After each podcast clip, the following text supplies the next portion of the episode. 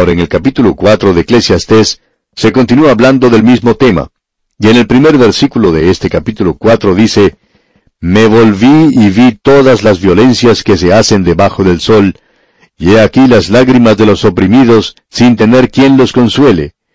Y la fuerza estaba en la mano de sus opresores, y para ellos no había consolador. ¿Cree usted, amigo oyente, que esto se aproxima en alguna manera a cierta filosofía política?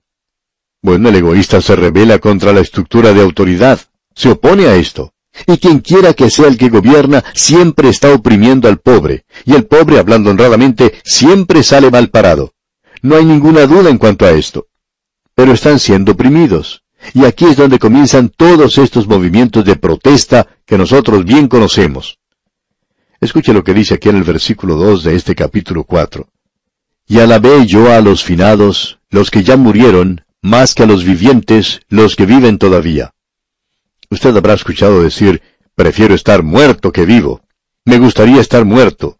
O sea que se revela aquí contra la estructura de autoridad y él al mismo tiempo desea estar muerto. Parecería como si la muerte no le infunde ningún terror a esta persona. Luego dice en el versículo 3, y tuve por más feliz que unos y otros al que no ha sido aún, que no ha visto las malas obras que debajo del sol se hacen. Y aquí tenemos el otro lado de la moneda. Ah, me gustaría nunca haber nacido. Es mejor para aquellos que vienen no haber nacido. Y el versículo 4 dice, He visto asimismo que todo trabajo y toda excelencia de obras despierta la envidia del hombre contra su prójimo. También esto es vanidad y aflicción de espíritu. Lo interesante acerca de esto es que él protesta contra la estructura de autoridad, contra el opresor, contra aquello que está mal. Pero ¿qué acerca de esto? ¿Qué podemos decir acerca de aquel hombre que está haciendo el bien? ¿Y qué acerca de aquel que está tratando de hacer el bien? Ahora, bueno, eso tampoco sirve. Usted está perdiendo el tiempo en eso. Amigo oyente, aquí tenemos un punto de vista de la vida bastante pesimista. Y en el versículo 5 leemos, El necio cruza sus manos y come su misma carne. Ahora, ¿qué quiere decir eso? ¿Es esta persona acaso un caníbal? No, amigo oyente. Quiere decir en realidad que él no está dispuesto a hacer nada para protegerse a sí mismo, y ni siquiera quiere trabajar para sí mismo. Nosotros hemos desarrollado una sociedad como esta en el presente. Esta gente quiere que se le dé de todo. Notemos ahora lo que dice en el versículo 6. Más vale un puño lleno con descanso que ambos puños llenos con trabajo y aflicción de espíritu. Debemos reconocer que aquí se nos presentan algunas cosas interesantes. Este hombre que tenemos aquí, por supuesto, solo quiere hacer lo suyo propio, lo que a él le interesa pero es mejor tenerlo de esa manera que de cualquier otra forma. Luego el versículo 7 dice, Yo me volví otra vez y vi vanidad debajo del sol. De cualquier forma que uno lo haga, está mal. No hay ninguna salida.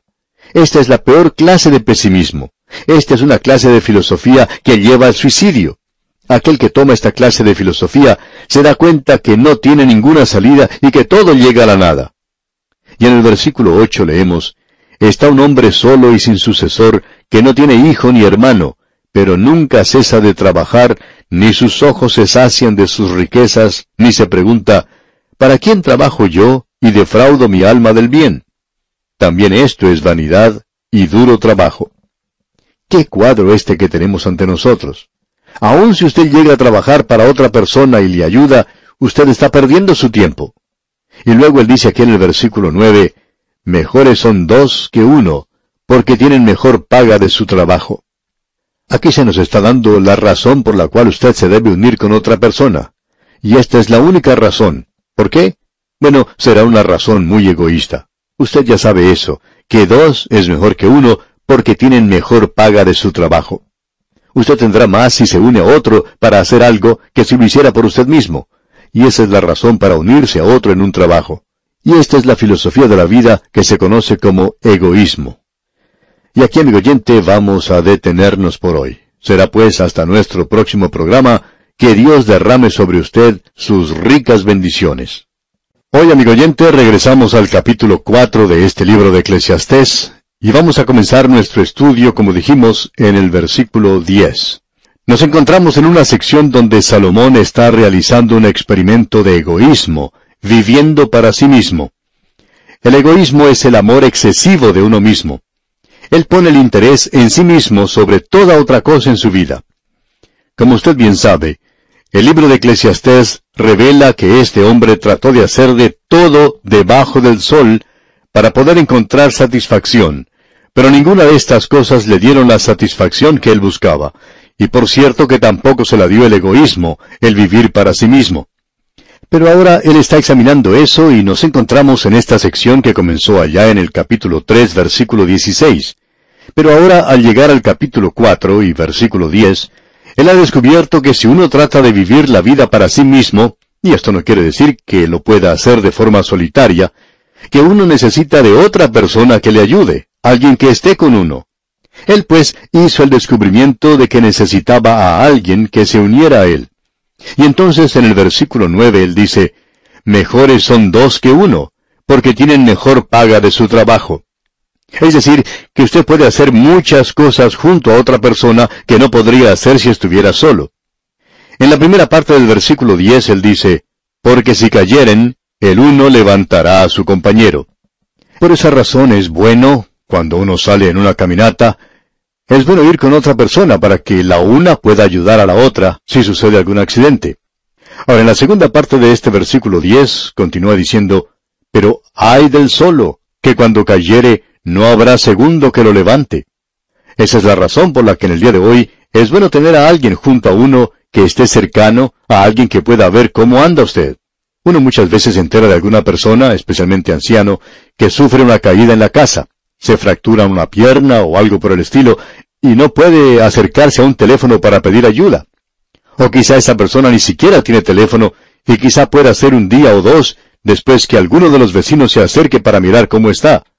De modo que es mejor que dos estén juntos, porque si uno cae, el otro le puede ayudar. Luego en el versículo 11 él dice, También si dos durmieren juntos, se calentarán mutuamente. Mas ¿cómo se calentará uno solo? Quizá usted recuerda cuando era pequeño y hacía mucho frío, especialmente cuando hay una noche de lluvia, y en algunas ciudades de Sudamérica hace mucho frío, y quizá usted hubiera deseado tener a alguien más con usted porque estaba solo y hubiera deseado estar con su papá o con su mamá para poder recibir un poco de calor. De modo que, así entre los dos, pudieran calentarse mejor. Luego en el versículo 12 dice, Y si alguno prevaleciere contra uno, dos le resistirán, y cordón de tres dobleces no se rompe pronto. Y de paso podemos decir que si dos es compañía, tres es una multitud. Hay veces que es bueno tener una multitud, especialmente si alguien lo ataca a uno y uno no es capaz de defenderse por sí mismo, es bueno tener a alguien que le acompañe. Pero siempre es mucho más fácil atacar a una persona que está sola que cuando esa persona está acompañada. En ciertos lugares no se le permite a una mujer sola ir a ciertos lugares públicos. Siempre tiene que hacerlo acompañada por alguna otra persona. Es algo trágico darnos cuenta que vivimos en un día cuando aún ni siquiera es posible andar seguro en las grandes capitales, y ni siquiera en algunos de los edificios. Hay algunos que piensan que nosotros somos personas muy avanzadas, muy civilizadas, que hemos dejado de lado nuestra vieja naturaleza y que los teólogos de antaño están equivocados. Que hoy nosotros hemos mejorado al hombre, que éste tiene que tener libertad. Y la libertad que se utiliza en el día de hoy es la libertad de atacar a la gente y robarla, matarla y, y libertad quiere decir cosas obscenas libertad de poner a alto volumen la música que los vecinos no quieren escuchar. Y como resultado, hay personas que tienen la libertad de expresarse a sí mismas, pero la mayoría de la gente no tiene esa clase de libertad. No pueden andar por las calles en el día de hoy, no pueden visitar ciertos lugares por la clase de música que ponen allí, y ni siquiera bajan el volumen pasada la medianoche, porque uno tiene que tener libertad, se alega. Y en el versículo 13 leemos, Mejor es el muchacho pobre y sabio que el rey viejo y necio que no admite consejos. Y Salomón fue ambas cosas, dicho sea de paso. Él fue un joven inteligente, podemos decir, pero fue un rey necio. Y en el versículo 14 podemos leer, porque de la cárcel salió para reinar, aunque en su reino nació pobre. La razón por la cual tenemos que estar interesados por lo que sucede en la sede de nuestro gobierno y en la capital del Estado es porque lo que allí sucede afecta nuestro vivir. Y en el día de hoy lo que está haciendo que mucha gente se vuelva pobre es a causa de los políticos que se están haciendo ricos o que se están haciendo influyentes. Y hay muchas personas que están sufriendo a consecuencia de lo que sucede en la sede de muchos gobiernos. Estas declaraciones que estamos leyendo aquí, amigo oyente, son tremendas y nos revelan que Dios está interesado en usted. Él está interesado en usted cuando es niño, cuando usted madura, cuando usted llega a ser una persona anciana. Él está interesado en su bienestar aquí en la tierra. Creemos que esto es algo que necesita ser considerado en el día de hoy.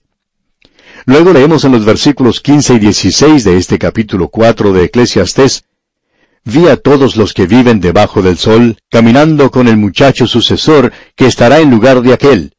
No tenía fin la muchedumbre del pueblo que le seguía, sin embargo, los que vengan después tampoco estarán contentos de él. Y esto es también vanidad y aflicción de espíritu. Hay dos cosas que quisiéramos destacar. Aquí se menciona al muchacho sucesor. Ahora Salomón era el segundo hijo de Betsabé, y él no era la persona a quien David hubiera elegido para ser rey. Y Salomón aparentemente se había dado cuenta de ello. También debemos mencionar que Isaac no era el primer hijo de Abraham, y que Jacob tampoco fue el hijo primogénito. Que Dios tiene su forma de elegir al segundo. Y si usted se siente como de segunda clase en el día de hoy, permítanos decirle, amigo oyente, que usted es de primera clase para con Dios. Luego, la segunda cosa que debemos notar aquí es que algunas veces podemos llevar esto a un punto que es muy práctico para nosotros en el día de hoy. Tenemos un presidente que es muy popular cuando comienza su gestión presidencial. Luego, cuando el tiempo comienza a pasar para él, descubrimos que en realidad este era un presidente de segunda clase, cuando sus consejeros y los hombres que le ayudan en la publicidad ya no están con él, cuando los medios de información masiva ya no están celebrando cada cosa que él dice. Entonces comenzamos a ver que mientras él estaba ocupando ese alto cargo, no trajo ninguna bendición para la nación, sino que en realidad fue un tiempo de deterioro, un tiempo cuando la nación comenzó a dirigirse hacia abajo. Y de eso es que Salomón está hablando aquí. Aparentemente, Dios quiere darnos un poco de habilidad consagrada, y nosotros necesitamos eso en la actualidad.